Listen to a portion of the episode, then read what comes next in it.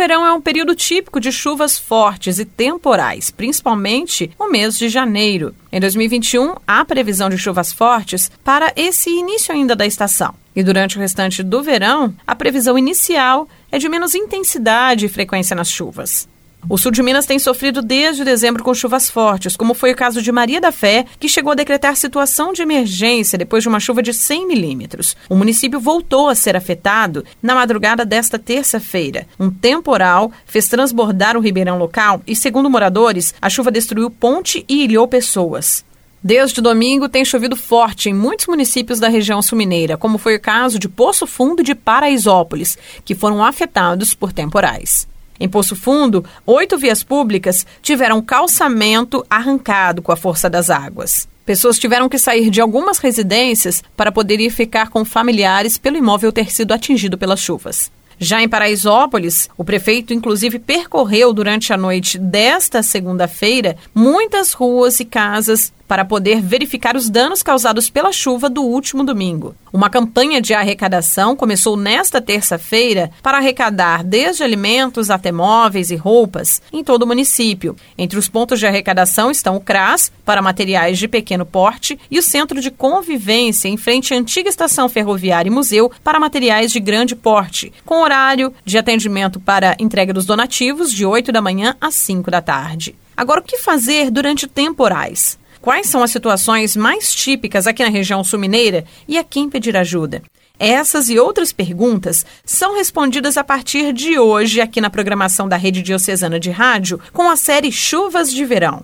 A primeira reportagem aborda soterramentos, deslizamentos e também as inundações em chuvas fortes de curta duração. Os soterramentos em 2020 cresceram 80% em relação a 2019, segundo dados da sétima Companhia de Bombeiros de Pouso Alegre, em toda a região. E com as chuvas que têm ocorrido agora em 2021, pode ser que esse tipo de ocorrência, infelizmente, volte a acontecer. As chuvas encharcam o solo e, por isso, a terra pode deslizar e até soterrar casas e pessoas. Conversamos sobre esse assunto agora com o Tenente Eduardo Jota, do Corpo de Bombeiros. Olá, Tenente Eduardo. Qual a relação do aumento dessas ocorrências com as chuvas fortes? As ocorrências de também têm a ver com o período chuvoso. São ocorrências típicas desse período. Elas tiveram um aumento de 2019 para 2020, onde em 2019 a gente teve cinco atendimentos e em 2020 a gente teve oito atendimentos. O sul de Minas é uma região típica dessa ocorrência? No sul de Minas, especificamente, essas ocorrências são realmente típicas do período de calor, período de chuva, porque é o solo molhado que vai correr o risco dele estar tá deslizando. Enchentes e inundações também são fatos registrados nas ocorrências do Corpo de Bombeiros, geralmente, aqui no sul de Minas? Então, a região tem um histórico de enchentes e inundações, elas têm várias áreas de risco, quase todas as cidades têm áreas de risco aqui na região. Essas áreas são mapeadas, a prefeitura tem essa obrigação é típico de uma região com montanhas, vales e rios, né? O vale ele é propício a gerar uma inundação e uma área com muita chuva, enchentes e enxurradas. Em riscos de soterramentos e deslizamentos, o que o Corpo de Bombeiros recomenda à pessoa que está no local, no imóvel, no caso, e que percebe alguma situação como essa? O terreno, ele dá alguns sinais de que ele pode estar vindo a deslizar e o deslizamento causar o consequente soterramento. Assim que a pessoa perceber qualquer um deles, a terra começar a deslizar em blocos menores, numa terra muito exposta, muito trincada, ou a casa que está sobre o barranco, né, que começa a ter trincas, nesse primeiro momento ele deve acionar a Defesa Civil. A Defesa Civil tem um, um corpo técnico que vai avaliar essa situação.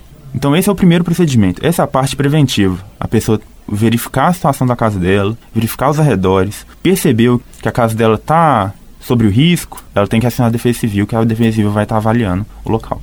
E em caso de orientação para abandonar o imóvel, é algo que deve ser feito imediatamente. Se a Defesa Civil orientar para sair do imóvel, tem que ser feito imediatamente. Chuvas fortes também trazem inundações e cheias, principalmente em vários pontos específicos do sul de Minas, como é o caso do centro de Pouso Alegre. Se a pessoa está dentro de um veículo e percebe uma inundação e a água continua a subir, qual o procedimento que ela deve adotar? Em primeiro lugar, durante uma chuva forte, evitar os lugares que inundam normalmente, que são conhecidos por inundar. Se a pessoa se viu no meio, tá na via, de repente ela percebeu que o nível está muito alto, se o carro dela ainda não tiver morrido, ela tá naquele lugar, ela deve tentar retornar. Ela não enfrenta mais para frente, mas ela tenta voltar ao caminho que ela já foi no veículo. Caso o veículo não consiga ou falhe, ela pode de imediato acionar o corpo de bombeiros para a gente estar tá fazendo o resgate dela. A pessoa nesse momento deve inclusive subir no veículo? O ideal é que ela saia do veículo pela janela e fique sobre o teto do veículo. Pouso Alegre é um dos exemplos de município que tem placas em vias públicas falando que o local é passível de alagamento. É bom evitar esses trechos em dias chuvosos. Aqui em Pouso Alegre a gente tem uma sinalização de áreas que sofrem com as chuvas, né? Então essas áreas seguir a recomendação que num caso de uma chuva mais forte, não estacionar nesses locais, evitar até o trânsito se possível. A combinação de calor e chuvas fortes geralmente traz essas inundações em um curto período de tempo. Quem percebe que no local onde está a água está subindo em volume, deve adotar qual procedimento? Para não correr inclusive o risco de também ser arrastado pela correnteza ou da área ser invadida pela água.